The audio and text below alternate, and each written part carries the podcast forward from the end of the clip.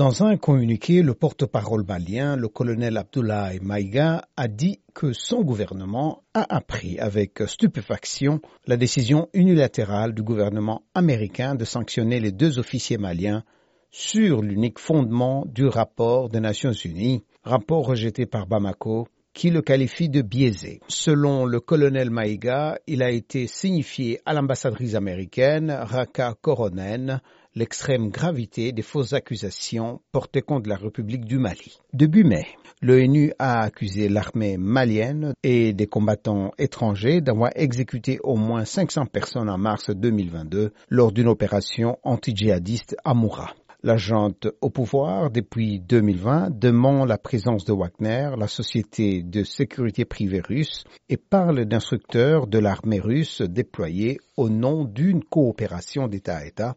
À noter aussi que la semaine dernière, le Trésor américain avait également annoncé des mesures de retorsion contre Ivan Maslov qu'il présente comme le chef de Wagner au Mali.